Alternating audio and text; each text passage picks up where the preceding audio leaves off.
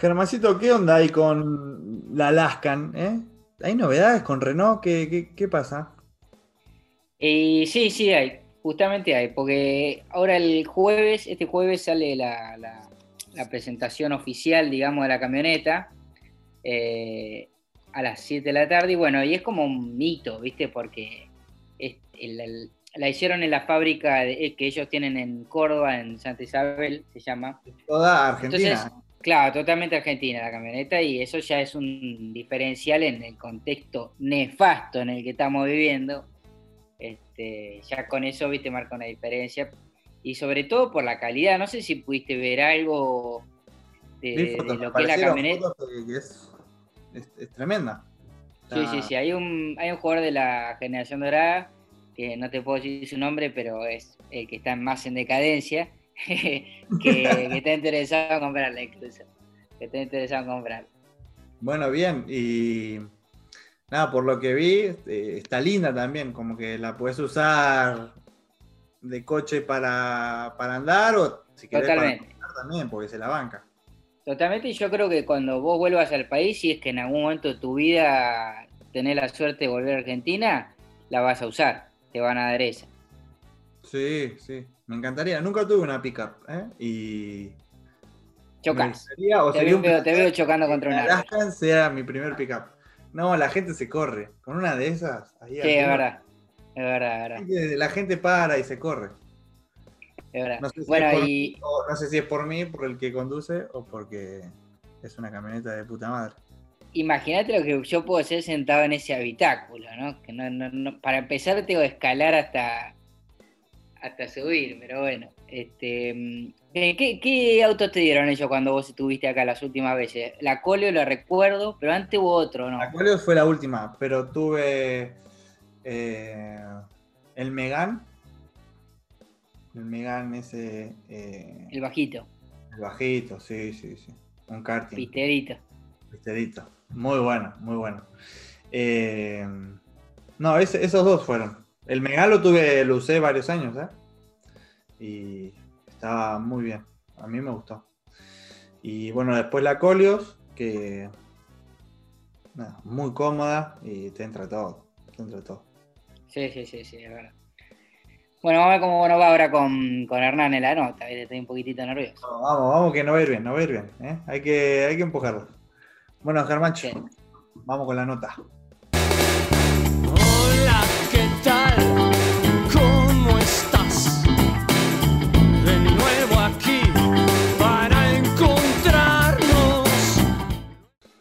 Hola, hola, ¿qué tal, Germancito? Hola, Hernán. Eh, buenos días. ¿Cómo eso? Muy bien, muy bien, muy bien. Eh, bueno, un placer que estés acá con nosotros. Eh, a ver, no sé, Germán, creo que debe ser el invitado que estuvimos en mi caso, en mi caso, el número uno. Número uno desde siempre. Te lo digo siempre, Hernán. Este, es, prácticamente una charla con una persona española, Nicolás. Tu tono ya está. Tu tono de voz ya está directo. Yo quería mencionar, eh, Hernán, a mí se me pegó mucho la tonada española. Sé que eh, cuando uno vive acá durante muchos años, eh, al final uno se termina mimetizando. Vos viviste muchos años acá, en Cataluña es un poco diferente, pero nada, ¿cómo fue, eh, no sé, vivir tantos años acá y, volver a Argentina? No sé, qué sé yo. A mí me parece que hay dos clases de, inmigrantes. Esto que voy a decir está en, un, en la letra de un tango de Laura Canoura, que es una cantautora uruguaya. Hay una canción de ella que se llama Los hijos de Gardel, que habla de los inmigrantes uruguayos que emigran a, Europa. Y en ese tango dice que hay dos clases de, inmigrantes, los que dejan la valija al lado de la puerta y los que guardan la valija en lo más profundo del desván. Es decir, los que todo el tiempo tienen ganas de estar volviendo y los que se quieren deshacer del recuerdo de la patria donde nacieron. Yo soy siempre fui, desde el primer día que llegué a España, el que dejaba la valija al lado de la puerta. Y, conocí un montón de argentinos que llegaban escapando, odiando a la Argentina, puteando y que escondían la valija en lo más profundo del desván. Los que hacían eso, los que se escapaban, los que querían irse rápidamente de, su lugar de origen, eran los que más rápido adoptaban el vale, el tío, y en cambio los que teníamos la valija al ladito de la puerta nos resistimos siempre. Hacíamos una resistencia completamente vana, porque después de un tiempo es imposible, pero resistíamos. Y un poco nos burlábamos de los recién llegados que se sentaban por primera vez en un, en un bar de la Rambla en Barcelona y decían, vale, tío, hostia, tío, hostia. Bueno, pero me parece que las dos cosas tienen que ver con, con un mecanismo de defensa, defendernos del entorno o, o defendernos del recuerdo. Em, para trazar un breve paralelismo con nuestro podcast, vos tenés un vínculo con el básquet, Hernán. Este, más allá de tus crónicas, también jugaste un poquitito de chiquito, ¿no? En, Ateneo, ¿estás viendo? Sí, sí, sí, bastante. ¿Cómo, cómo era eh, tu desempeño? Era base, eh, era malo, era bajito. Eh, mi viejo, que fue un excelente jugador de básquet, sufría muchísimo. No conmigo, sino con todos los nenitos de Premini. Me acuerdo que cuando, cuando terminaba un partido, mi viejo se acercaba y me decía, vos tenés que ser inteligente, están yendo todos atrás de la pelota, quédate lejos y pedila. Ese tipo de cosas que hace el que sabe jugar con los nenitos que no sabemos jugar. Eh, me, divertí mucho de todas formas. Fue, eh, tengo un recuerdo muy divertido. Mercedes es una ciudad que en los años 50 y en los 60 fue muy, muy basquetbolística. Después ya no tanto, pero al principio sí. De hecho, el Campeonato del Mundo de 1950, el director técnico era un mercedino, entonces había, había mucha, mucha tradición de básquet, muchísima, y había algunos jugadores jugando la selección nacional cuando yo era chico, Perazo, por ejemplo. y, después, entre los 13 y los 15 años, eh, despunté por primera vez como, como periodista en, el diario de mi pueblo, haciendo crónicas de básquet también. O sea que tengo, tengo una relación muy, muy cercana en la infancia y en la primera adolescencia con el deporte. Ahora de grande llegaste a ver o ves algo de, de básquet, de, de baloncesto. te ibas a decir. Sí, me iba a salir. De baloncesto. No, ¿sabes que no? No, no, no, no, no, no. veo como una señora ciertas finales importantísimas. soy como, como esa gente que solamente ve los mundiales de fútbol, ¿viste? O sea, cuando pasan cosas así que son extremadamente mediáticas, me quedo hasta tarde mirando un poquito, pero no, no, tengo, no tengo costumbre. Bueno, yo me, puse a investigar también un poco eh, y a mí me sorprende cómo, bueno, de, arrancar con un blog, hoy estás abarcando un montón de cosas, ¿no? Eh, de, muchos ámbitos, muchos lugares, muchas eh, cosas nuevas, ¿no? Eh, o redes nuevas o tecnologías nuevas. Em, ¿Cómo haces para manejar el tiempo, eh, para adaptarte a cada una de las cosas? Em, Mira, hay una curiosidad de usuario más que nada. No es que hago cosas porque aparecen y entonces yo quiero estar en todas partes. Me parece, yo tengo mucha curiosidad como usuario. Cuando aparece un formato nuevo, lo primero que hago es usarlo. No generarle contenido, usarlo, ser consumidor de contenido. Y si me interesa de verdad, medio como que me obsesiono y digo, uy, mira qué lindo que está esto, mira cuántas opciones tiene, ahí me meto un poco. Pero no lo hago permanentemente ni lo hago con todo lo que sale. Sí, da la impresión, yo sé que existe la ilusión óptica de que estoy en muchos lugares, pero en realidad no tanto, en realidad no tanto. Escribo cuentos y esos cuentos trato de, que se escuchen por fuera de la página del libro. Y, lo hago en tres ámbitos fundamentalmente, en internet, en la radio y en la tele. O sea, no más que eso. Eh, y en los formatos más tradicionales que estos tres medios ofrecen. ¿Viste? No estoy haciendo cosas rarísimas. No es que sale un nuevo formato en Instagram que se llama Reel y yo estoy ahí haciendo monigotadas de 30 segundos. Yo sigo escribiendo cuentos y sigo manteniéndome en formatos que sé que son afines a, contar historias. Y nada más que eso. La, la, cosa más moderna que he hecho ha sido podcast, que ya a esta altura no se puede decir que sea algo innovador, es algo que tiene como 20, 25 años de vida. Entonces voy muy tranquilo sabiendo que todo el tiempo mi trabajo consiste en esto. 27 letras, combinarlas bien y tratar de entretener o conmover en 4 o 5 minutos.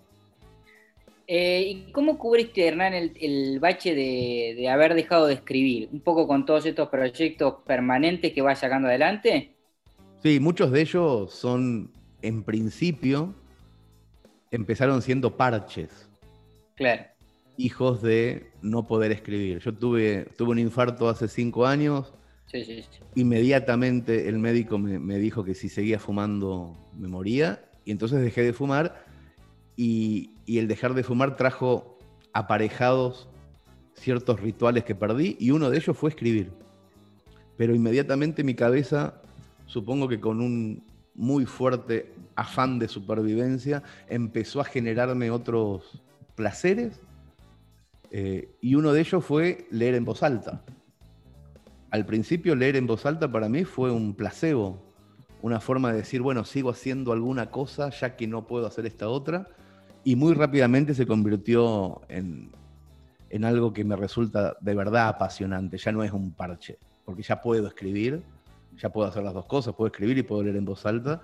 Y leer, leer en voz alta está casi al mismo nivel de placer que la creación de contenido.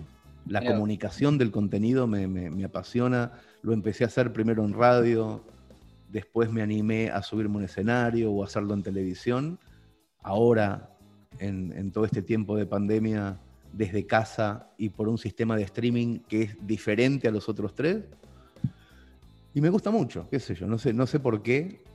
Creo que hay algo que tiene que ver con los matices de la voz, con, la recuperación de la intimidad con, el espectador. Ser un escritor conlleva que vos escribís en un momento y que el lector lee en otro momento. Nunca hay una comunicación directa. Y en cambio el escenario, la radio o el streaming te ofrecen la posibilidad de estar haciendo esas cosas al mismo tiempo. El, que genera el contenido y el que lo consume. Y eso es muy divertido. Es muy divertido y es muy difícil volver atrás después. Claro. Volver a escribir en solitario. Entonces eh, disfruto mucho de eso que empezó siendo un parche. ¿Y te gustaría llevarlo un pasito más allá, más adelante y directamente contar los cuentos sin el esqueleto de la, escritura, de, la lectura, digo? O, siempre vas a tener esa columna para, arrancar? Mira, cuando, Ahora no, haciendo streaming leo todo el tiempo cuentos distintos. En cambio, cuando hacía funciones de teatro, eh, se leían siempre las mismas historias, lo que cambiaba era el público, y después de, de cuatro o cinco funciones levantás la vista, te lo sabes de memoria y ya no estás leyendo. Mis funciones de teatro eran al final, eh, se eliminaba la lectura y el cuerpo pedía pista. Terminaba siendo un, espectáculo gestual, donde estaba todo el tiempo diciendo lo que el papel decía, pero el papel estaba lejos y yo ya estaba frente al, al público eh, sin ningún tipo de nerviosismo, porque por suerte fue gradual, nadie me tiró a la pista sin saber hacer, lo fui haciendo cada vez que quise, me di cuenta que inicialmente hacía ensayos pagos, o sea, la gente iba a verme ensayar, después me di cuenta de eso, pero al final eh, lo que hacía era, eran monólogos teatrales, veo los videos y digo, claro, ya no es más lectura de cuentos. Fue todo muy gradual, levantarse de la mesa, levantar la vista, empezar a hacer gestos, hacer silencios prolongados, que yo no sabía que hacer un silencio prolongado subrayaba lo que habías dicho. Vos decís algo muy conmovedor y te quedás callado mirando la escena y la gente le va creciendo esa idea en la cabeza. No es que hay un bache como en la radio, es otra cosa lo que pasa. Es muy divertido, cada formato tiene unas reglas que tenés que ir descubriendo lentamente y en ese descubrimiento hay un enorme placer. En algunas notas em, vos mencionás o decís eh, que tuviste suerte, ¿no? Eh, que sos un hombre de, suerte. ¿Crees que, no sé, fuiste como un 9 de área que está ahí en el momento indicado eh, para empujar la pelota, que, em, no sé, ¿crees que, es algo que para lo que te preparaste o es algo que, te nació? Eh, ¿Por qué decís que, tuviste suerte? Supongo que las tres cosas van, van de la mano. O sea, vos, vos, podés ser un, una persona con mucha suerte, pero en el momento que esa suerte llega, tenés que estar ahí parado con, sabiendo exactamente lo que tenés que hacer. la suerte va a llegar, siempre llega en un momento, llega la suerte, mil, mil veces le ha pasado a casi todo el mundo que la suerte ha llegado y si no estabas con las herramientas que tenías que estar en ese momento, ni te das cuenta que te pasó la suerte. Hay, una anécdota buenísima, buenísima, que cuenta siempre, eh, ay, ¿cómo se llama? Eh, Alejandro Agresti, un director de cine muy, muy jovencito, muy pendejo, se fue de Argentina a vivir a Ámsterdam. Eh, había escrito un montón de guiones de cine, no, el Inca nunca le dio un dinero y dijo, bueno, me voy a la mierda. Era la época de la inflación, el 2001 o el 89, no sé, uno de estos años en donde estaba todo para el orto y se fue. Y lo primero que hizo en Ámsterdam fue alquilarse una pensión y bajar al bar de abajo a tomarse un café. Estaba tomándose un café y escucha en la mesa de al lado a dos productores holandeses hablando en inglés, con un tercero que era norteamericano, hablando de guita, de que eh, estaban teniendo mucha guita para producir cine, pero no estaban teniendo buenos guiones. Y este chabón, Agresti, abre los ojos grandotes, 22 años tendría. Se levanta, se sienta con ellos y en un inglés excelente saca del portafolio el amor es una mujer gorda, que fue la primera película que le produjeron en Holanda. Y la abre y se las empieza a contar. Y obviamente se dan la mano y hace su primera película con guita holandesa y norteamericana al primero o segundo día que estuvo en Ámsterdam. Mucho orto, mucha suerte. Pero adentro del portafolio tenía guiones de cine. Esa es, la, esa es la cuestión.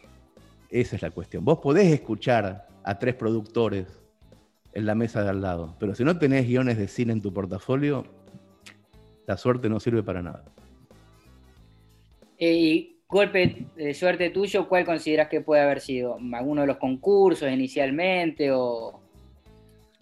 No sé, la verdad es que no, no tengo idea porque me fue bien siempre. O sea que haber podido escribir a los 13 años crónicas de básquet fue eh, posiblemente el mejor, la mejor de mis suertes, porque que a los 13, 14 años yo haya podido descubrir que mi hobby era rentable, me dio muchísima seguridad. Claro. Me parece que pasa todo por ese lado. Bien. en, lo eh, profesional, sin duda, eh, se asocia con la rentabilidad. Con que no sea un hobby, con que no sea, viste, un pasatiempo que tenés, pero después tenés que ir a trabajar a otro lado. O sea, tener claro que ese es tu trabajo, que, es el trabajo que vas a hacer, que te gusta mucho y no por eso tiene que ser gratis, que el otro no se tiene que aprovechar de que para vos sea un placer hacerlo. Hay un montón de cosas relacionadas con, lo artístico que muchas veces eh, condicionan la cabeza del artista porque es muy hipón, porque es muy tranqui, muy relajado y entonces se caga de hambre porque no se sabe vender también. Bueno, yo por suerte aprendí tempranito que hay que venderse bien también. Bien, en el, en el proceso de edición que hiciste para los cuentos cuando arrancaste ahí a leer con Pergolini, que este, vos decías que habías que tenido que recortar mucho los cuentos porque, era, porque el formato te lo obliga. Bueno, ¿con qué te encontraste en ese momento de, de vos recuperarte del vínculo con tus cuentos y bueno, es, medio técnica la pregunta, pero descubrías influencias, decía, mira, acá estoy escribiendo porque había leído a tal, o acá estaba viviendo tal momento de mi vida, este, y, siento, ¿encontrabas el paralelismo con ese momento? No, sabes que no, porque todo lo que, todo lo que escribí en internet estuvo, por suerte, absolutamente eh, fuera de toda influencia. Yo tuve unos 10 años, un poquito más, 12, 15, desde los 15 años hasta los 30, en esa etapa, eh, escribí influenciado. por diferentes autores, por diferentes circunstancias. Fueron muchas, muchas, muchas páginas de mierda horribles, espantosas, mal escritas, eh, en donde no encontraba mi propia voz. Cuando vos no encontrás tu voz, te subís a la voz del que estás leyendo. Es lo mismo que, le ocurre a las personas que no tienen personalidad.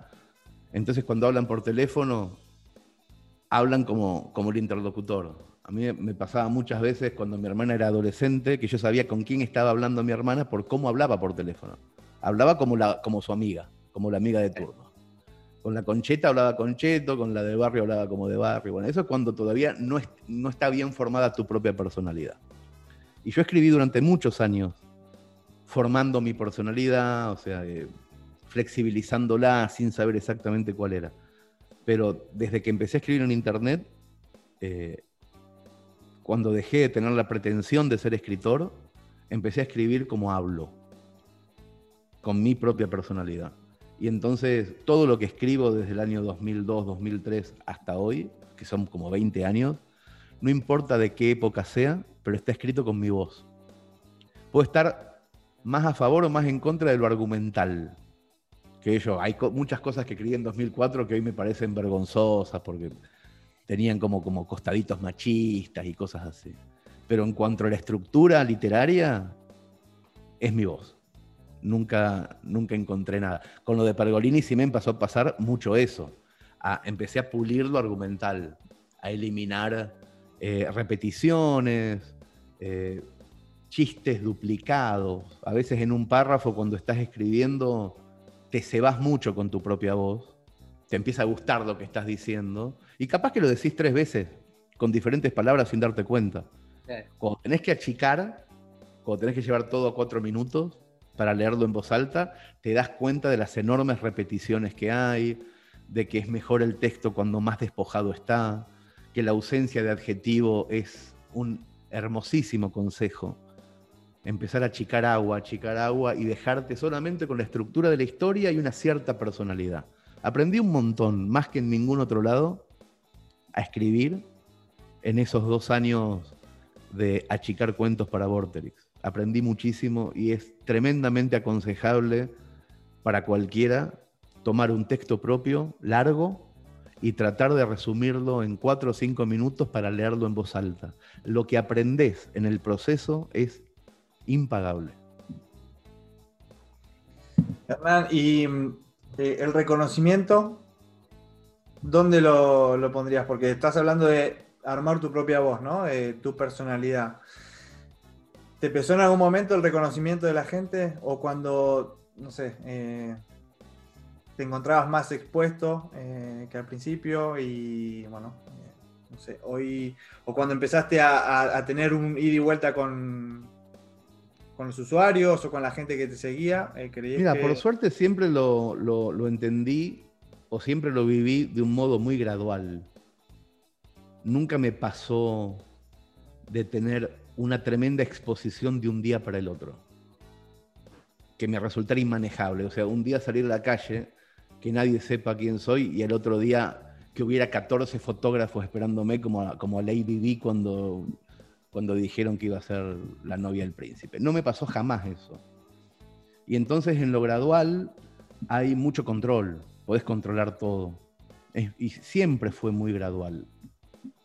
O sea, cuando hubo un primer eh, acercamiento mediático que me imagino que fue cuando Gasalla empezó a hacer más respeto que soy tu madre en Buenos Aires. Yo vivía en San Celoni, en un pueblo de Barcelona, no, nadie sabía nada de todo eso, ni yo mismo, entonces no lo viví. Y después eso pasó y cuando me vine a vivir acá, ya tenía, viste, en cada viaje iba notando que los taxistas me, me reconocían por la voz, por, haber estado en Vorterix o haber hecho radio, no tanto por la cara. Cuando empecé a hacer televisión me empezaron a reconocer por la cara un poco más. Gente incluso más vieja, porque la gente que ve televisión es más vieja. Pero todo fue siempre muy gradual y nunca eh, fue agobiante. no, no, no me pasa eso. Tengo una relación con los lectores o con los oyentes o como se llamen ahora, con los usuarios muy genuina y muy tranqui. Ni, yo estoy subido en un pedestal, ni ellos son tantos tampoco. Entonces está todo bien. No, no, no, no me molesta. Bien, ¿y te sentís un artista? Eh, porque, no sé, a veces no... Eh, si te sentís un artista, eh, ¿crees que, lo sos? No le tengo miedo a esa palabra. No, no, me parece ni pretenciosa en un extremo, ni snob en el otro extremo. una, una persona que hace arte es una persona que mira de una manera el mundo, la vida, las circunstancias, y lo plasma de esa manera que lo ve, para que el otro lo pueda ver con ese prisma. Eso, eso es, hacer arte. Del mismo modo que construir un puente tiene otros objetivos. Entonces, a un arquitecto no se le pregunta, ¿te, ¿te, sentís arquitecto? No, hice un puente, sí, obviamente soy. Si yo te muestro el mundo como lo veo y de esa manera en que veo el mundo a vos te resulta interesante, estoy haciendo arte, estoy poniendo arte en tu cabeza. Entonces sí, e, esa es mi profesión. Em, en una de las notas que leí decías que siempre era preferible trabajar con amigos, este, que ponderabas esa situación. ¿Cómo sos como jefe eh, con tus amigos? No hay una, una relación eh, escalonada. Justamente por eso prefiero trabajar con amigos. Eh, me conocen desde siempre, saben que mis caprichos no son caprichos de jefe, son caprichos míos, reales, verdaderos. No tengo esos caprichos por estar un escalón más arriba, sino que los tengo. Entonces, yo siempre preferí trabajar con familia y con amigos porque pueden interpretar que mis caprichos, mis errores eh, o mis momentos de testarudez no tienen que ver con estar dirigiendo, sino con que soy así no les tengo que explicar. Me gusta mucho trabajar con amigos y con familia por eso, no les tengo que explicar mis berrinches. Tengo muchos berrinches. Soy, en general, suelo tener las ideas en la cabeza muy temprano, sin tener todo el tiempo la capacidad de exponerla a la idea. Yo voy para adelante y voy explicándole a cada cual ciertas partes de la idea. Entonces, estar con gente que me conoce mucho me sirve un montón. No sé si podría hacerlo con gente que no me conoce de chiquito. Eso me pasa. pero es una característica muy personal. Trabajar con amigos y con familia a mí me sirve un montón, pero no sé si a todo el mundo le sirve. ¿Y Chiri cómo vivió todo ese proceso tuyo de despegue? Porque eran, iban, estaban juntos en el comienzo. Bueno, ahora también, pero Sí, del, 2000 al 2008, en el 2000 yo me fui a, España y él, él, se casó, que fueron dos como momentos personales de cada uno muy, muy importantes y durante ocho años no, eh, ni, ni, vivimos juntos en la misma ciudad, ni tampoco pudimos generar proyectos. Pero desde el momento que yo me fui a España empecé a romperle los huevos para que se venga. Y dale, dale, dale, dale, dale. No, no pudo ser muy rápido porque la, la la esposa de Chiri, María, que ahora es la directora de arte de la revista, desde siempre lo es. Eh, no quería irse de Argentina porque tenía a sus papás muy mayores, quería vivir los últimos años de la vida de sus padres con ellos, no a 12.000 kilómetros, no soportaba esa idea de que suene el teléfono un día y se haya muerto uno de sus padres. Entonces, recién en 2008, cuando no tuvo más papás, María tomaron la decisión de, venirse a Barcelona y ahí empezó Orsay. O sea, estuvimos así como detenidos en el tiempo esperando volver a reencontrarnos para hacer Orsay. Pero fueron esos ocho años en donde hablamos muchísimo por teléfono y cada cual hizo su camino y en ese pequeño lapso ese camino no fue un camino eh, de proyectos conjuntos. Bueno, vos hablabas recién de eh, lo gradual, ¿no? Eh, que fue un poco pasando en, tu vida, de cómo te fuiste acomodando. Pero también hay otro momento clave que es, lo mencionabas también antes, lo del, lo del infarto, ¿no? Eh, ¿Hace falta un infarto o algo así tan grande como para ponerse a reflexionar, como para bajar a tierra, para decir, eh, o ponerte a analizar todo lo que hiciste antes? A mí me hizo falta. Pero, pero no para ponerme a reflexionar, sino para, para, para tener una excusa gigante que me permita cambiar hábitos autodestructivos. No, no, no, no, no encontraba ninguna, ninguna gran excusa. ¿Los hábitos autodestructivos no los podías identificar? Sí, no, sí, sí, lo tenía clarísimo, sabía cuáles eran y todo, pero no, no encontraba nada eh, que me permitiera eh, desactivarlos. La única, tenía como una cierta conciencia de que si dejaba de estar en España iba a estar mejor, iba a poder empezar de cero, dejar de fumar, pero obviamente no me animaba a hacerlo. Eh, estaba, tenía unos deseos individuales y personales muy grandes de irme de España, pero al mismo tiempo me, parecía la cosa más egoísta del mundo porque tenía una hija chica que no se iba a venir conmigo, obvio. Y entonces me parecía como ya el sumum del egoísmo, salvarme solo.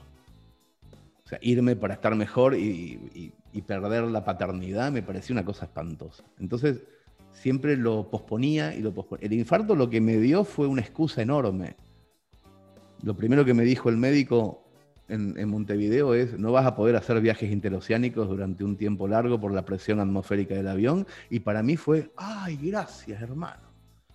Le voy a poder decir eso a mi hija. Le voy a poder decir, no me deja el médico, en vez de decirle, quiero estar de este lado. Y entonces fue como el principio de un, de, una enorme, de un enorme cambio de, de hábitos, de rutina, en donde incluso mejoró mi, calidad de padre con mi hija. Incluso mejoró eso, se mejoró todo, todo. Fue como cambiar un pequeño cablecito de lugar y todo se, configuró de nuevo de una forma mejor. Y no, hubiera ocurrido nunca sin el infarto eso. Jamás, no, no, no había manera. ¿Y tenés algún tipo de nostalgia de la vida que tenías en España o eso, como estás acá y pudiste enamorarte de vuelta, reconstruirte, quedó en el olvido. Bueno, en el olvido no porque está tu hija en el medio, pero bueno, ¿extrañas en algún momento algo de España? No hay un solo día que, pero te lo juro, ¿eh? hace cinco años ya que vivo acá, va a ser ahora en diciembre cinco años. Pero no hay ni un día en donde me levante y diga, ay, qué lindo que estoy acá. O sea, todos los días me parece alucinante estar acá, pero todos los días, ¿eh? no se me pasó. Yo creo que se me va a pasar. En un momento vas a, necesariamente adquirís una rutina, y... pero levantarme y saber que estoy en el lugar que quiero es impagable. lo, de Nina, en, la pandemia se me puso cuesta arriba porque, porque no, puede viajar, pero antes de la pandemia encontramos un sistema de, de, siete viajes por año en donde ella hace un poco la escuela acá por Google Drive. Y alucinante, o sea, nos vemos más que antes, o sea, yo estoy mucho más contento y eso. En este año medio que me, costó, me cuesta, porque va a ser un año que no la veo. Pero si eliminamos este, e, e, esta cosa rarísima que está pasando, es alucinante, está buenísimo. No, no, no, no, no extraño nada, pero nada es nada, ¿eh? Nada. Tampoco hice una vida eh, muy divertida ya, no me lo propuse. O sea, obviamente, si hubiera estado lleno de amigos y, viviendo, tendría un montón de recuerdos lindos, pero no hice nada de eso. Me, metí dentro de una casa a escribir durante 15 años, no hice otra cosa. No estuve tanto en España, estuve dentro de mi cabeza. Y también puede ser que se genere como una idealización del exilio. Ahora está pasando un poco eso de vuelta. Este, y capaz que no es tan, tan, no la pasa también el que se va, al, menos al comienzo, cada vez, que me cada vez que alguien me pregunta, che, vos que estuviste tanto tiempo afuera, ¿recomendarías? Yo le digo que sí a todo el mundo. Me parece buenísimo. O sea, morirte, sin haber vivido en otro lado no, está bueno. Me parece que está buenísimo porque podés sopesar, podés contrastar, te das cuenta solo después de lo que tenés acá, de lo que hay el, argentino quejoso no salió nunca. No salió nunca, porque ni bien te vas un rato afuera, te das cuenta de los equilibrios también, de los matices, de las cosas que acá están buenísimas, de las que allá son una garcha. En cambio, si estás todo el tiempo metido acá, mirando TN con inseguridad, y te parece que es todo una mierda, obvio, Pero si salís un cacho, yo, yo recomiendo mucho irse dos añitos a otro lado, no importa dónde. A ese lugar que más idealizás del mundo, se llame Miami, Madrid, eh, Curazao, lo que quieras. Andate dos años y después charlamos. Capaz que sos esa clase de persona que realmente la pasa bárbaro del otro lado y te olvidas de tu país. O sea, sos el que guardás la valija en el desván. Buenísimo. Buenísimo. Pero capaz que tenés que descubrir eso también. ¿Quién sos? ¿Dónde guardas la valija cuando estás afuera? Ese es un gran descubrimiento que, habría, que tendríamos que hacer todos también. Eh, Hernán, eh, recién bueno, eh, hablábamos también un poco de Nina. Em, vos tuviste una infancia muy diferente a la de Nina. ¿También recomendarías lo que te pasó? ¿Vivir en un, pueblo? ¿Dejar la bicicleta afuera? no sé, estar como en el patio de tu casa todo el tiempo, ¿no? En lo que es el pueblo. O hoy, ¿cómo ves lo que podría llegar a ser para Nina, ¿no? Eh, obviamente hay que adaptarse, hay que vivir, pero... No, pero eh, yo a lo que voy, yo viví en un pueblo toda la infancia y tanto con Nina como con mi hija más pequeña, que se llama Pipa, eh, traté de hacer lo mismo. Nina vivió en Barcelona hasta los tres años. A los tres años, cuando yo no, supe que tenía que ir al jardín, nos fuimos a un pueblito. Y, es el día de hoy que Nina vive en un pueblo chiquitito de 18.000 habitantes entre Girona y Barcelona, que se llama San Celoni. Y nosotros ahora, que Pipa va a empezar el jardín el año que viene, nos vamos a San Antonio de Areco y buenas noches Buenos Aires. O sea, eh, estoy, no sé si está bien o está mal, pero yo estoy repitiendo mis felicidades de infancia para mí vivir al lado de un río no tiene precio. Y entonces busqué eso con mis dos hijas, o estoy buscando ahora con, la segunda también lo mismo. O sea, y Nina me lo agradece. Nina tiene 16 y yo le pregunto, no, le dejé nunca de preguntar, ¿qué onda? ¿Preferías Barcelona, San Celón? Y está contentísima sacando al perro por el río y caminando de noche por el río. Y ahora que terminó la, primera parte del secundario, está estudiando en Barcelona y se toma el tren y va a Barcelona a estudiar y vuelve a su pueblo. Y a mí me parece buenísimo eso. Me encanta. Pero no sé si es la verdad. Mm. ¿Qué sé yo? No sé. A mí me gustó mucho vivir ahí. Eh, yo hago mi última. Em, ¿Qué situaciones de la vida cotidiana te dan gracia? ¿Qué, te hace divertir? la, estoy entre la gracia, según el estado de ánimo me da risa, gracia o me ofusca ver a la gente hacer cosas por tradición y sin pensar. Muchas veces eso me da risa, que yo, por ejemplo, estar en un casamiento con todos los rituales y a veces me da risa y a veces me enoja mucho. Ver a, ver a tipos con la corbata en la cabeza eh, haciendo lo que hay que hacer sin preguntarse por qué. Eh, si estoy de buen humor me da risa y si estoy, y si estoy medio cruzado me dan ganas de cagar sopa para todo el mundo. Pero bueno, son, son las cosas que más me llaman la atención, ver al ser humano hacer cosas sin preguntarse por qué las está haciendo. Me, alucina, no lo puedo creer. Bueno, eh, yo también hago mi última, eh, Hernán. Que bueno, esta es un poco personal. Em, a ver, no soy un gran lector y.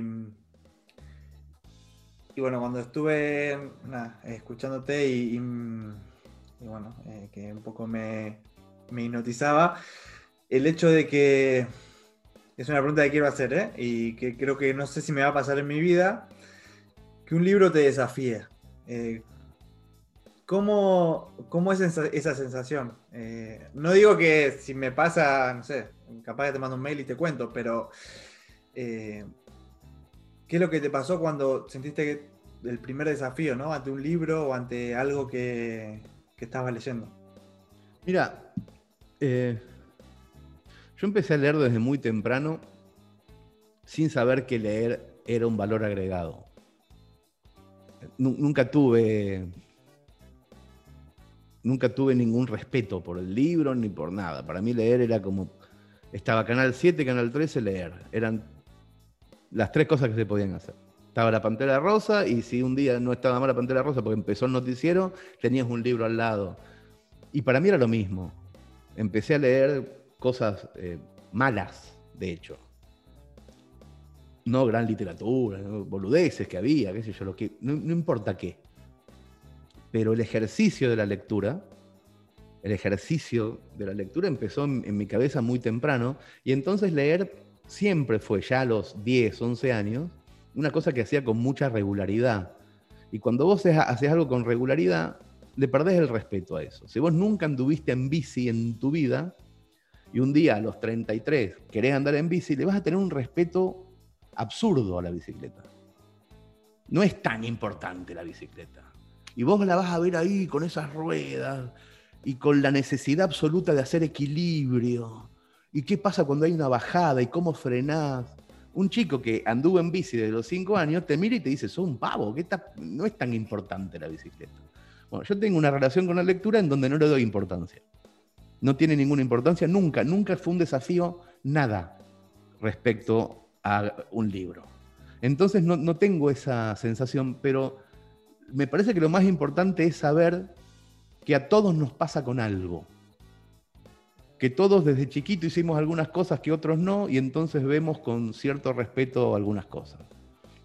Que yo, el que es Virgo hasta los 40 se piensa que coger es complicadísimo, que hay, ¿entendés? O ve una mina y eyacula, ese tipo de cosas. Y bueno, es porque no empezó a la edad que hay que empezar con algo. Pero pasa con todo y ninguna de esas cosas con las que pasa son tan importantes. Le damos la importancia o nos parecen un desafío, o nos parecen importantes, o nos parecen un agujero en nuestra vida, solamente porque no las practicamos. Pero nada más que eso, no hay ninguna importante. De ninguna, ni coger, ni la bici, ni el libro, ni nada. Ninguna es fundamental. Y todas, si las agarraste de chico, de, de pedo, de casualidad o por lo que sea, te resultan una cosa cotidiana y simple. Es eso. Bueno, eh, espectacular. Buenísimo, buenísimo. Eh, nada, eh, me dejaste ahí.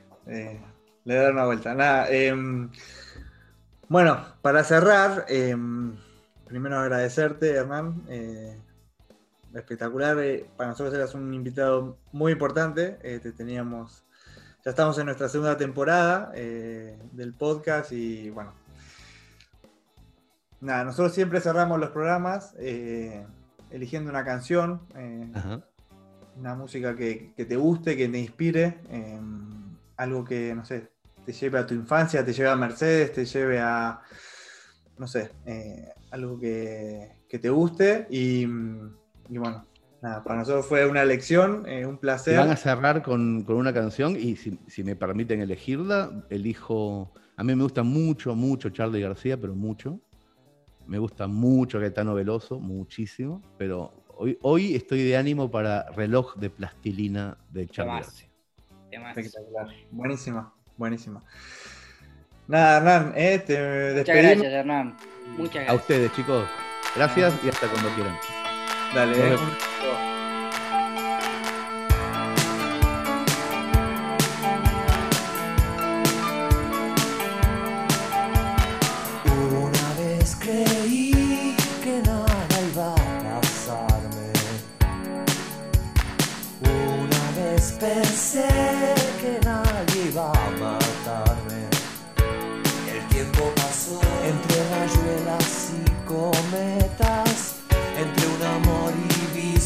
Y aunque estuviera solo, sabía jugar. Aunque quisiera llorar.